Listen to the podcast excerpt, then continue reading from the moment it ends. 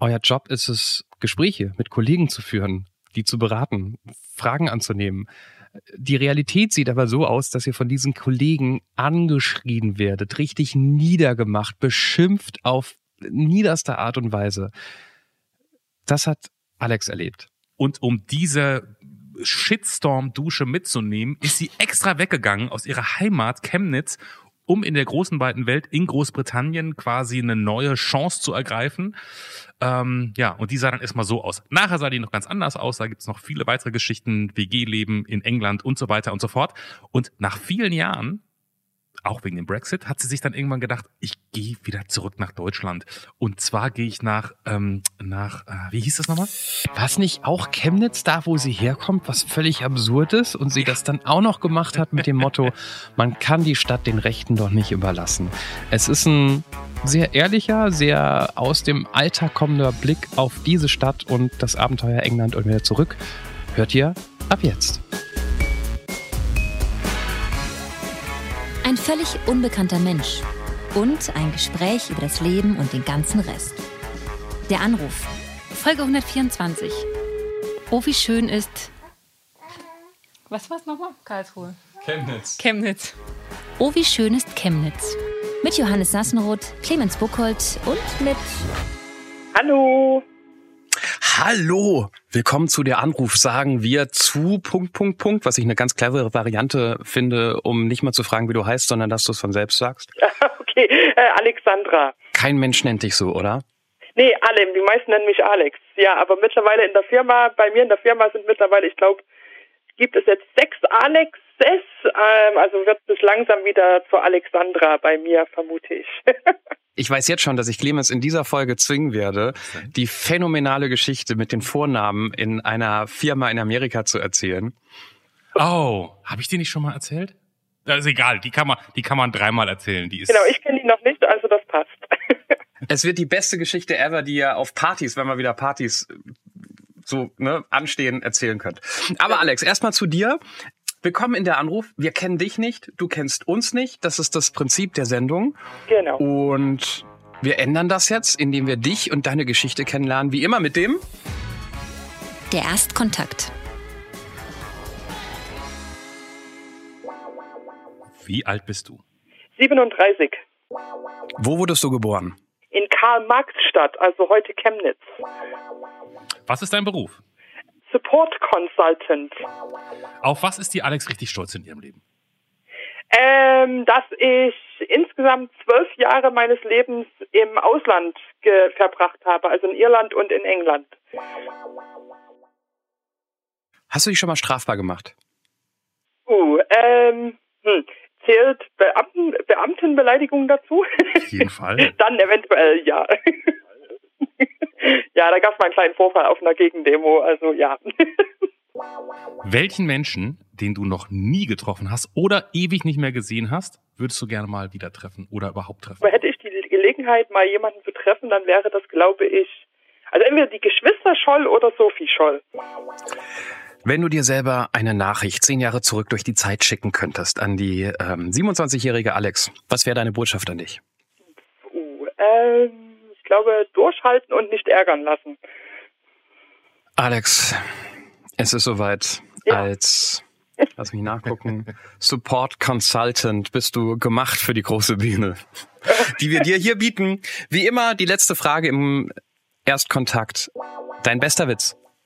Okay, ähm, den kenne ich schon seit vielen, vielen Jahren. Ähm, der ist eigentlich ziemlich schlecht, aber doch eigentlich auch witzig. Ähm, stellt euch vor, ländliche Idylle irgendwo in Sachsen. Ein Schwein steht im Stall und frisst und auf einmal kommt der Hofhund rein, äh, leckt den Schwein über den Hintern, verschwindet wieder, bevor das Schwein irgendwas sagen kann. Keine fünf Minuten später kommt es wieder. Also kommt der Hund wieder, ähm, leckt dem Schwein wieder über den Hintern. Ähm, das Schwein denkt sich schon so, Mensch, was soll denn das? Aber okay. Nochmal fünf Minuten später kommt der Hund wieder rein, äh, macht das gleiche nochmal. Und dann entscheidet sich das, Freund, das Schwein halt, ja, okay, muss ich jetzt doch mal was sagen. Du, also ist ja nicht so, als würde mir das nicht gefallen, aber warum machst denn du das? Und darauf der Hund, naja, ich habe da vor uns einen Wessi gebissen und ich krieg, ich werde diesen ekligen Geschmack einfach nicht los.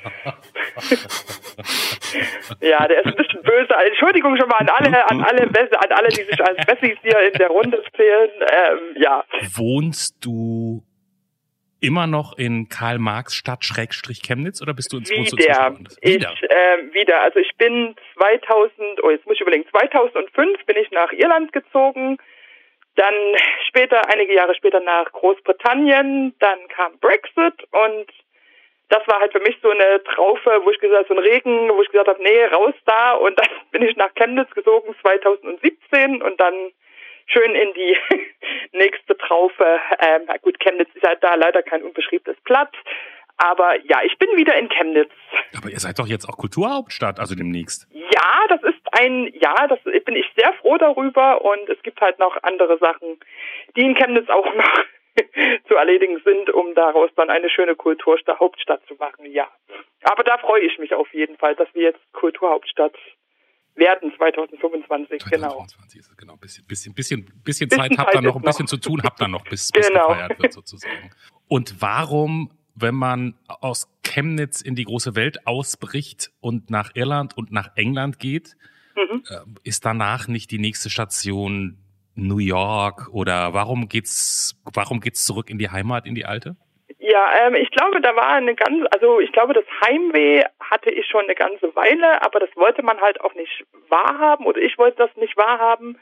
das war immer, also, na, also man, also in England ist es also in Irland und in England war es so, man kann sich keine eigene Wohnung leisten, da verdient jetzt auch nicht so die Welt. Ähm, und ja, man lebt dann so halt von einem Tag in den nächsten. Man hat auch, also na, ich ist nicht so, dass das schlecht war. Ich habe auch sehr schöne Erfahrungen dort gesammelt, ähm, aber so bestimmte Sachen haben dann einfach irgendwann angefangen zu nerven. Ich hatte einen Kumpel, der hat das immer gern so das Pseudo-Studentenleben genannt, ähm, dass man halt so in WGs lebt und dann halt mit über 30 immer noch ein Haus teilt mit gefühlt fünf Leuten, fünf oder sechs Leuten und in einer Hutschachtel regelrecht lebt, ähm, für die, also für einen Preis, für den ich in Deutschland jetzt aktuell eine Zweiraumwohnung mir leisten kann. Ähm, und ja, das war dann einfach die Entscheidung mit Brexit, die Unsicherheit, wie es weitergeht, auch so eine gewisse Unsicherheit im Job.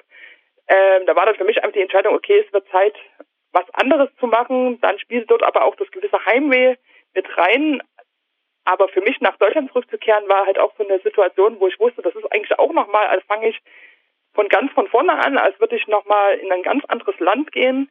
Und da war für mich eigentlich klar, ich bin langsam oder ich habe mich in dem Moment einfach zu alt für diesen Scheiß gefühlt und habe gedacht, okay, ich gehe dorthin, wo ich ein gewisses Netzwerk, Support-Netzwerk ähm, habe und das war dann in dem Moment halt erstmal die alte Heimat wieder. Ähm, ja, und jetzt ähm, so richtig glücklich war ich eine ganze Zeit lang nicht in Chemnitz, ähm, aber jetzt gibt's ja hier eine gute Aufgabe, die hier viele Chemnitzer zu, Chemnitzer zu erledigen haben. Also ich denke, so langsam, auch wenn es nicht mehr mein Chemnitz ist, ähm, hat man hier so einen gewissen Auftrag, eine gewisse Aufgabe. Also ich fühle mich hier langsam wieder so ein bisschen wohl. Aber ja, also es war einfach die Unsicherheit, die mich wieder, wie es weitergeht in Großbritannien, ähm, die mich dann zurück, zurück in die alte Heimat getrieben hat. Mhm.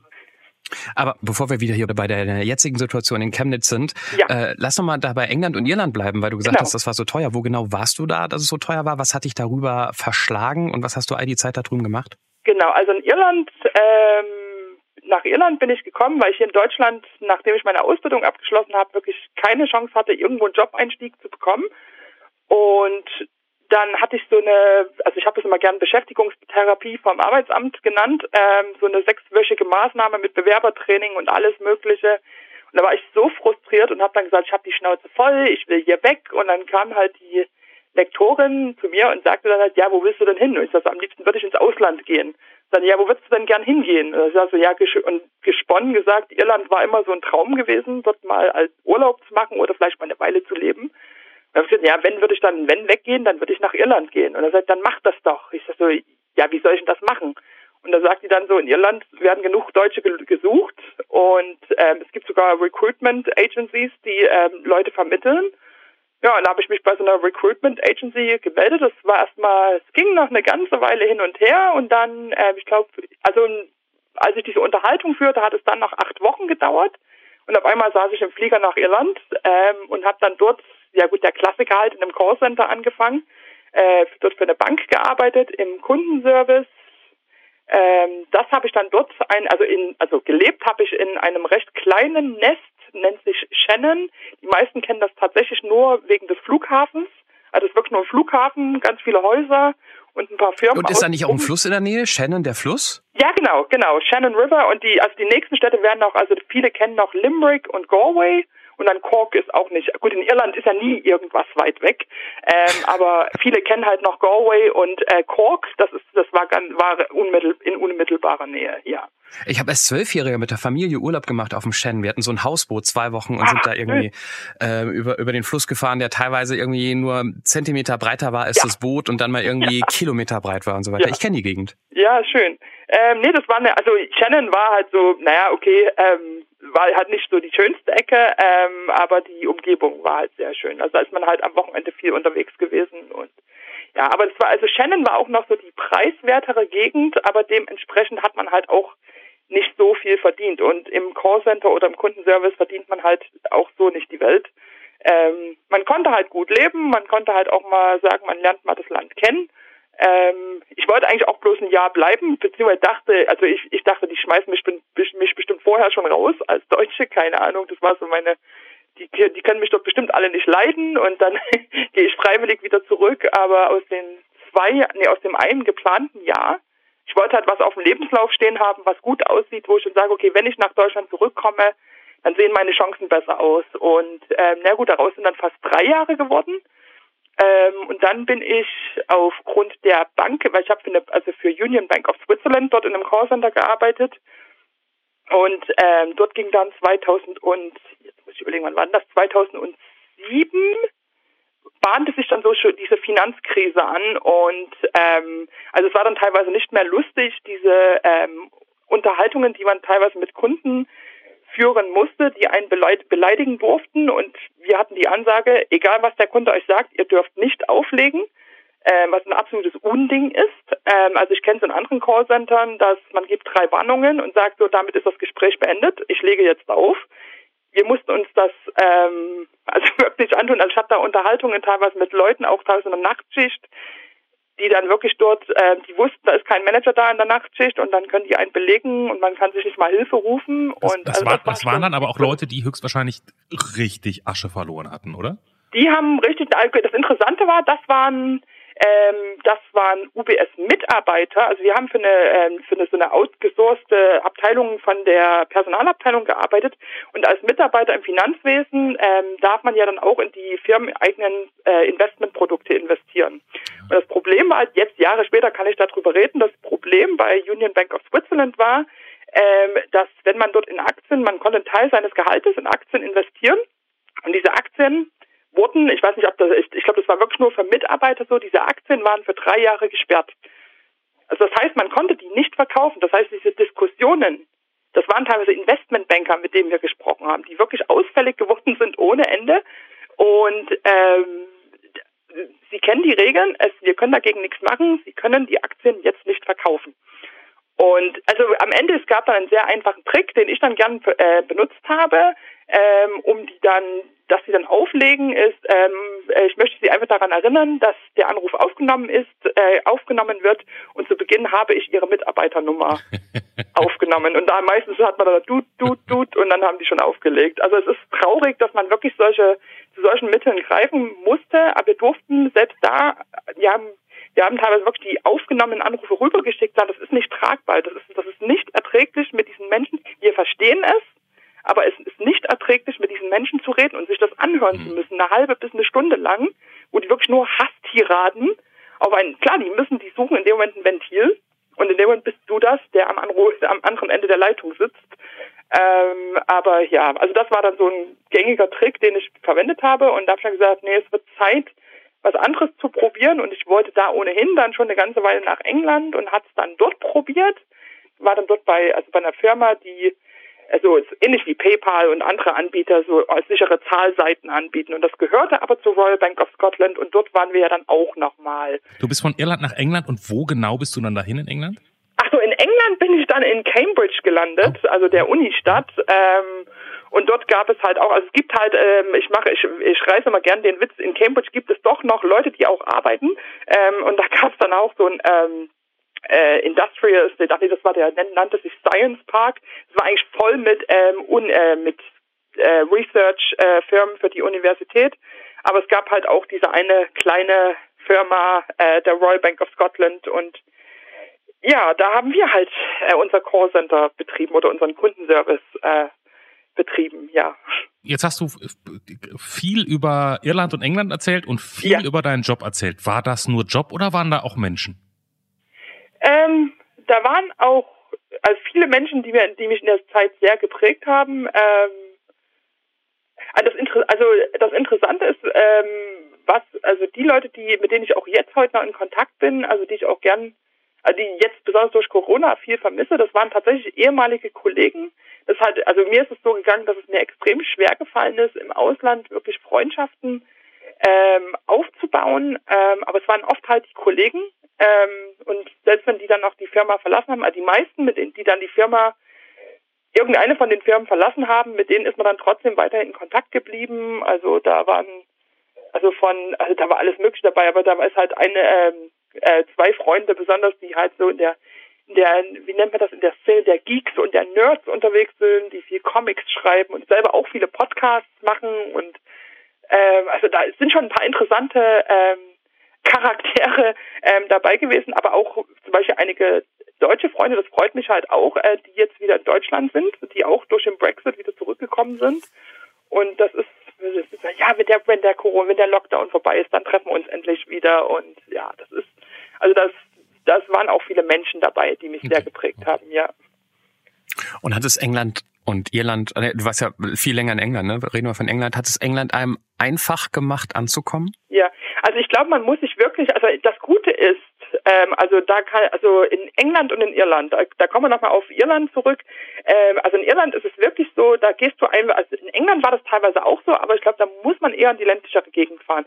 Aber ähm, du, man kann einfach ins, das ist wirklich, das ist kein Witz, das ist kein Klischee. Man kann wirklich einfach ins Pub gehen und ähm, man wird immer, und wenn das, man wird immer Leute treffen, es werden einem Leute begegnen, die einen auch anquatschen. Also das war also unser, äh, mein erster Abend in Irland, da war ich Gott sei Dank nicht alleine, da war noch eine andere Kollegin, ähm, die mit mir zusammengeflogen war, die auch zur selben Zeit angefangen hatte. Ähm, und wir hatten eigentlich abends, wir waren so knülle und kaputt, dass wir gesagt haben, ach nee, äh, nee, wir gehen jetzt ins Bett, äh, wir gehen ins Bett und ähm, wir gucken mal morgen, was wir morgen so machen. Weil wir sind ja auch an einem Samstag angekommen.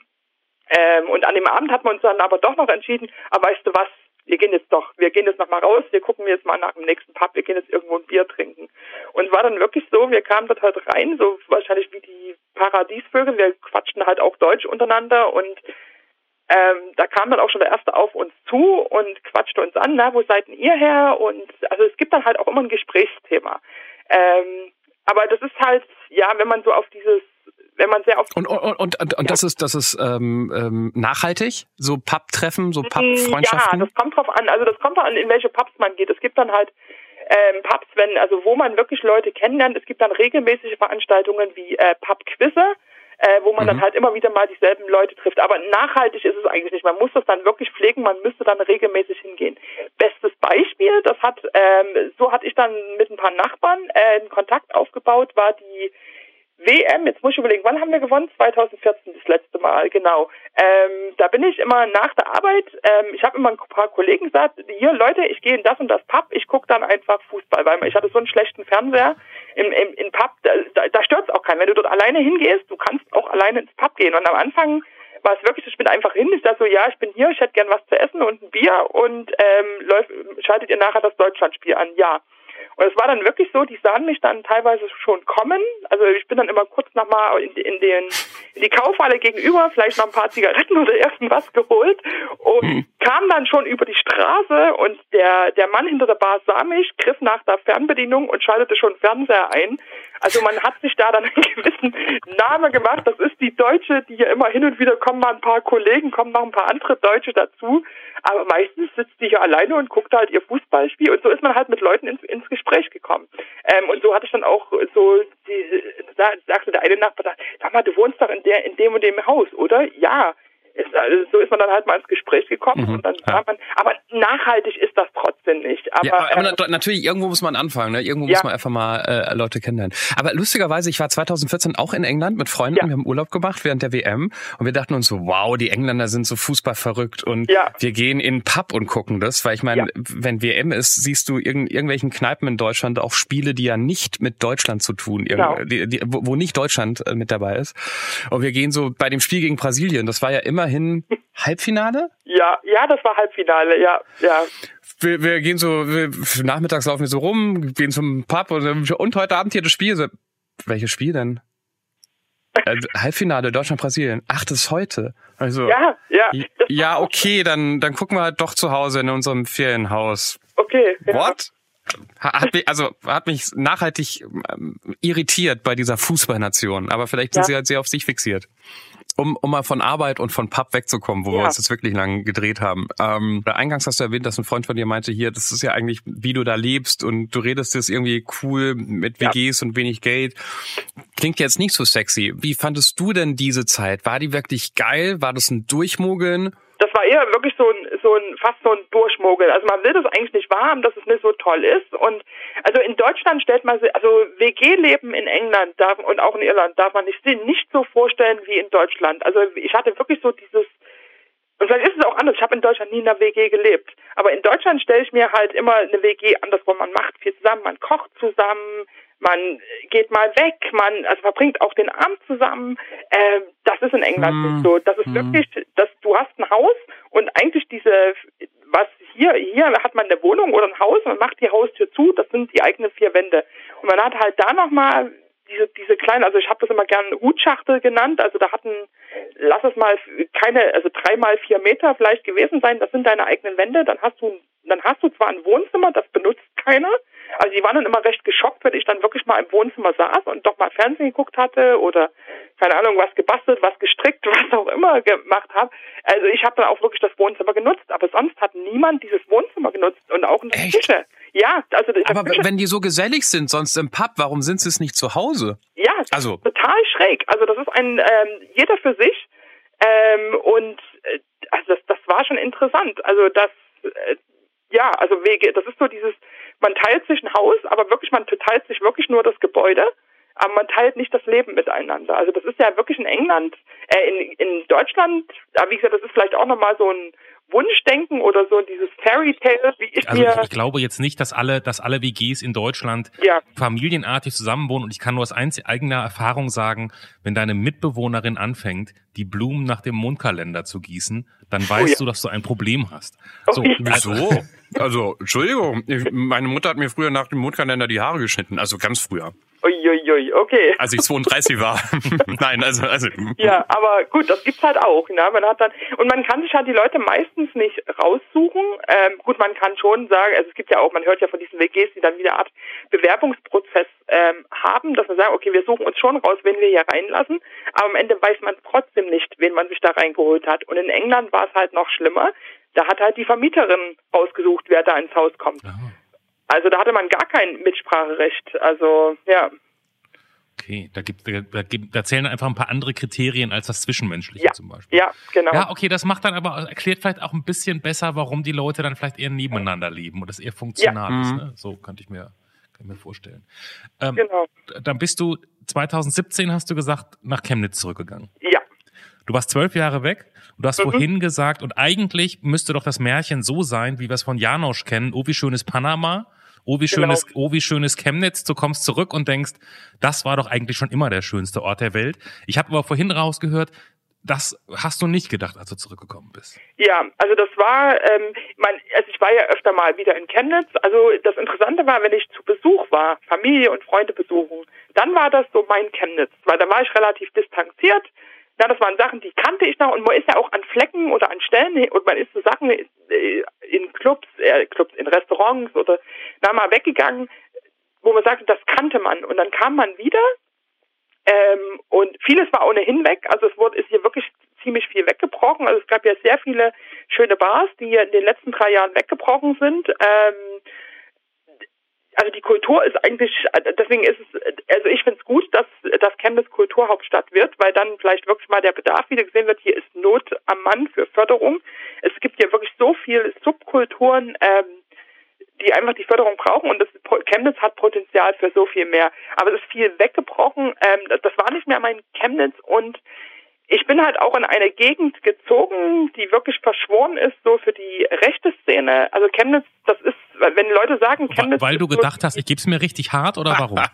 also ich, nee, das war, also ich, es gibt auch schöne Ecken von dieser Gegend. Also das, das ist so ein bisschen gespalten. Also es gibt, man hat hier eine sehr internationale Community. Man hat äh, zum Beispiel hier auch ähm, viele Halal-Läden. Äh, man hat hier viele Dönerläden. Gut, ist, man fährt jetzt diese ganzen Klischees hoch, aber ähm, es ist hier eine sehr internationale Community. Man hat, also ich vermute, hier sind auch viele ehemalige oder die halt flüchtlingsbedingt, also aus äh, auf der Flucht waren und jetzt hier sind als Flüchtlinge. Ähm, das sind auch sehr viele, das, also die internationale Community ist hier wirklich super. Das war auch einer der Gründe, warum ich hier sehr warum ich mich hier immer wohlgefühlt habe, wenn ich hier zu Besuch war. Und dann hat man das zwar gehört, es gibt ja auch die rechte Szene, aber das hat man, wenn man nur zu Besuch war, nicht so wahrgenommen. Und dann dachte ich mir, ja, aber der Sonnenberg ist so schön, dann müssen wir die halt, so blöd wie es klingt, also diese, diese braune Gegend halt noch viel bunter machen. Ähm, man, und man merkt es aber dann erst, wenn man hier lebt, wie schlimm das ist. Also ich habe auch hier im Haus einige leben. Also wo ich. Wie, wie, wenn ich jetzt mal ganz doof nachfragen darf, weil in meiner Blase ja. gibt's das nicht. Ich bin, ich lebe wirklich in so einer in so einer Happy Bubble. Da gibt's keine Verschwörungstheoretiker, es gibt keine Rechten, es gibt irgendwie.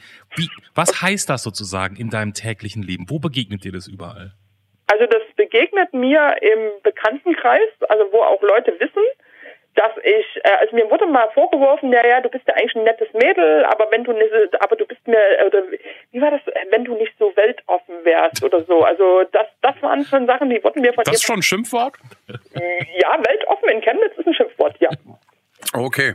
Das ist schon, also solche Sachen, ähm, also mir wurde auch schon, wenn wir dann wieder bei dem Thema Verschwörungstheoretiker sind, also ich weiß nicht, ob das also ich habe den Eindruck, die Verschwörungstheoretiker-Szene ist halt sehr viel von den Rechten übernommen worden. Und ähm, also ich habe auch Freunde, die ganz klar gegen die Corona, das ging schon von Tag eins ging das los, als, als es im letztes Jahr im März die Rede davon war, okay, wir müssen jetzt mal darüber reden, äh, wir werden wahrscheinlich wie in Italien gewisse Ausgangsbeschränkungen ähm, beginnen müssen und darüber nachdenken müssen. Und ich hatte mir gar nicht darüber ge gedacht, äh, dazu gedacht, hatte halt mit einer Freundin darüber geredet, weil es im Radio lief. Äh, wir waren gerade unterwegs einkaufen und dort war äh, auf einmal so, ja, ich lasse mich doch nicht einsperren. Und ich dachte mir so, oh nein.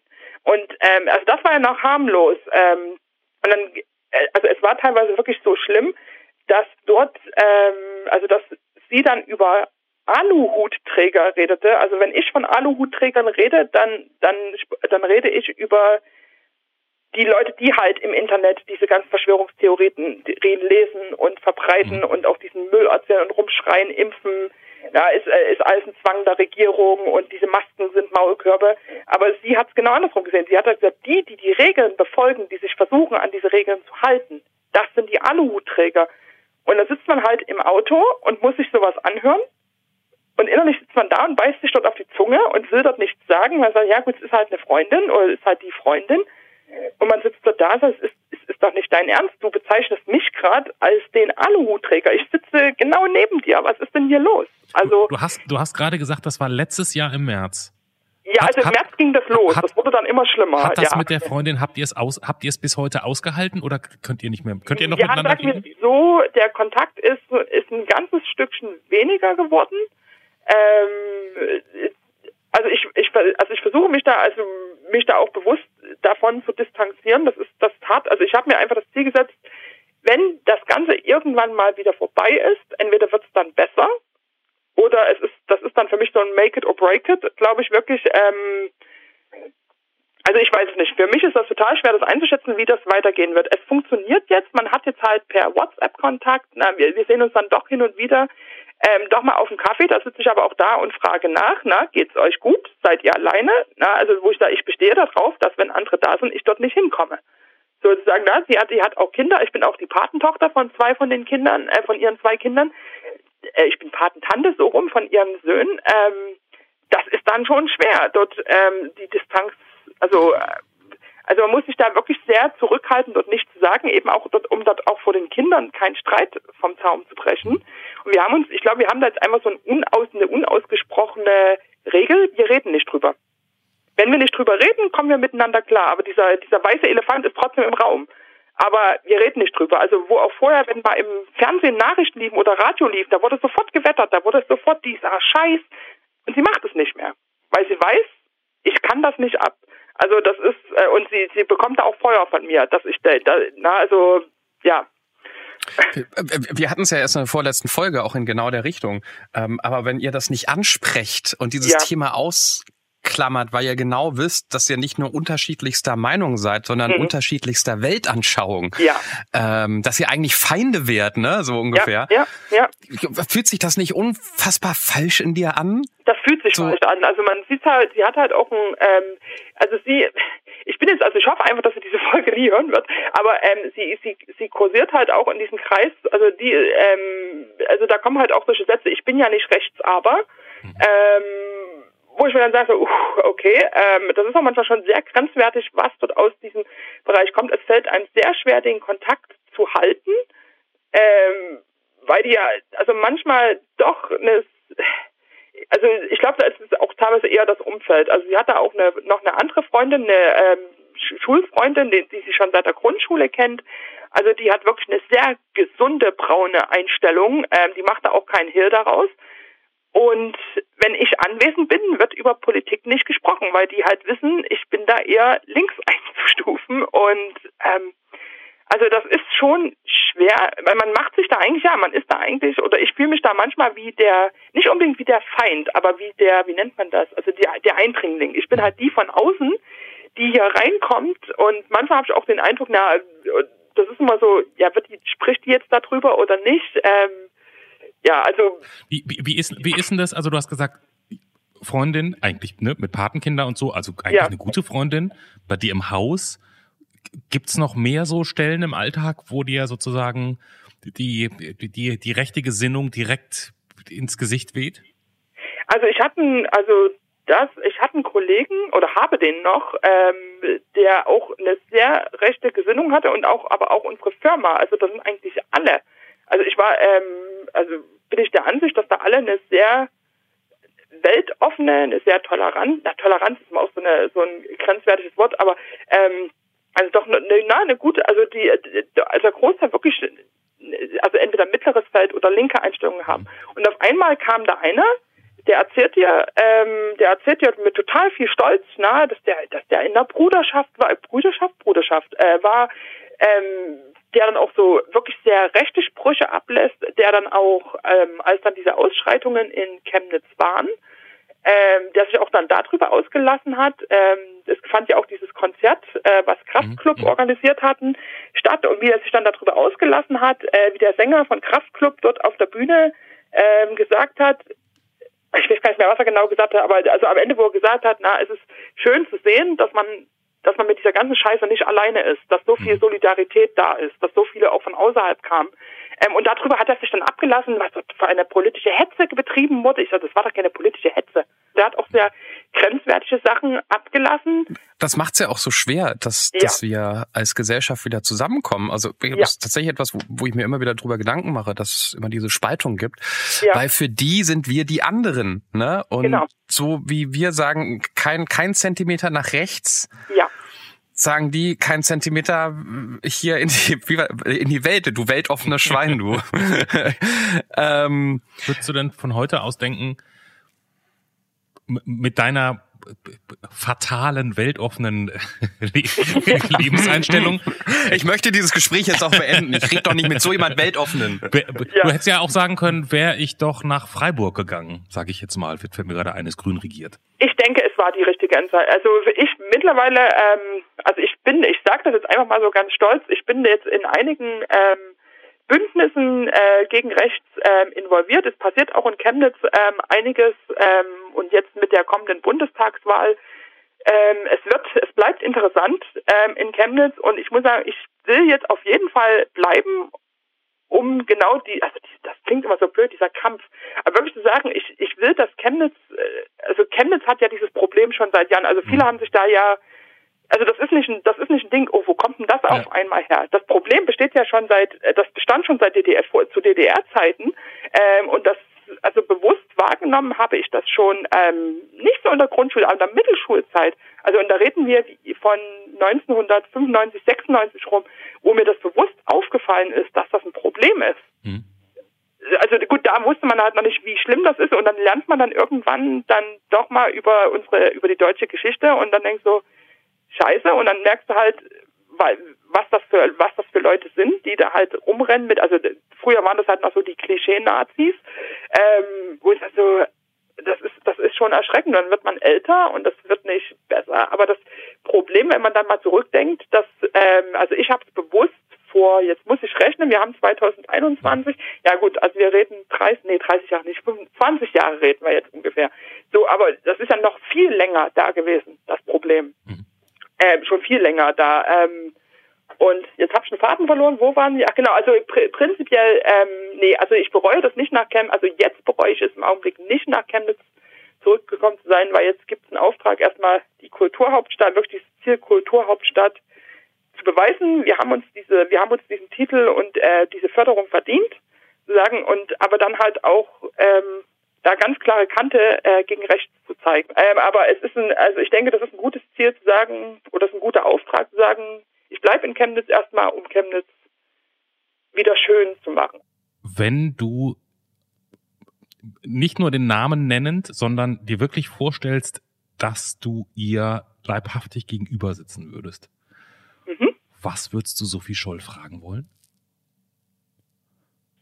Oh, das, ähm, dass sie absolut, dass es absolut den Mut, den sie gezeigt hat, der absolut bemerkenswert ist und dass viel mehr Menschen, also dass ich manchmal wünsche, dass ich selber manchmal wünschte, ich wäre ihr bege persönlich begegnet und hätte sie vielleicht auch ähm, als, hm, wie, wie sagen, also ja, also ich, äh, ihr, ihr Mut war absolut bewundernswert und dass ich halt, also dass ich wünschte, dass viele Menschen viel mehr wie sie gewesen wären. Das war eine schwere Zeit.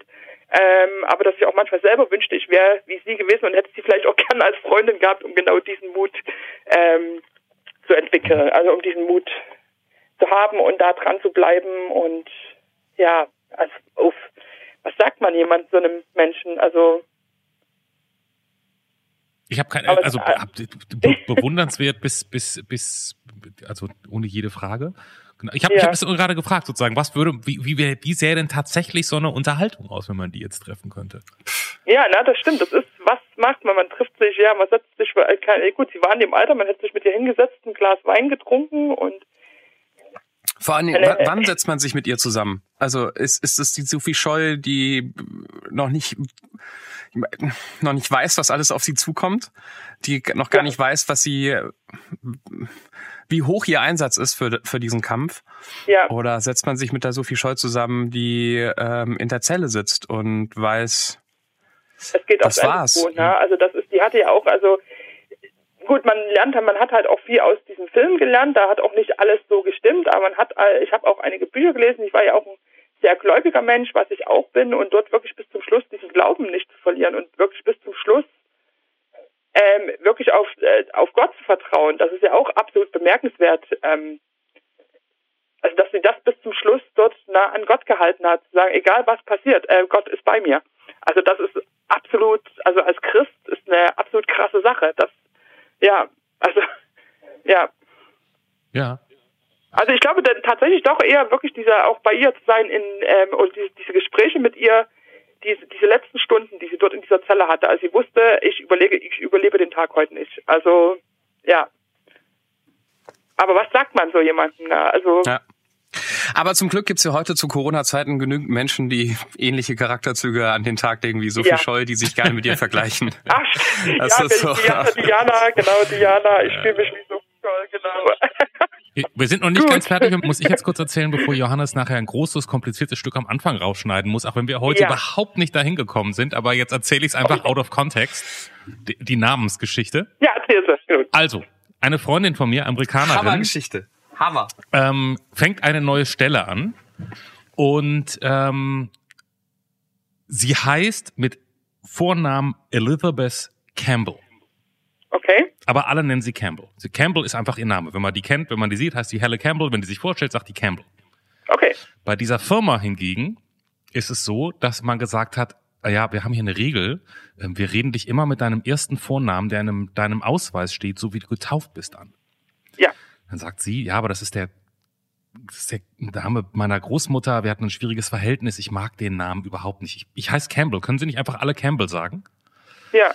Und dann hat die, die, Leiterin, die, ich glaube, dieses Instituts oder wo sie da gearbeitet hat, gesagt, nee, also wir haben ja eine Regel und du heißt Elizabeth.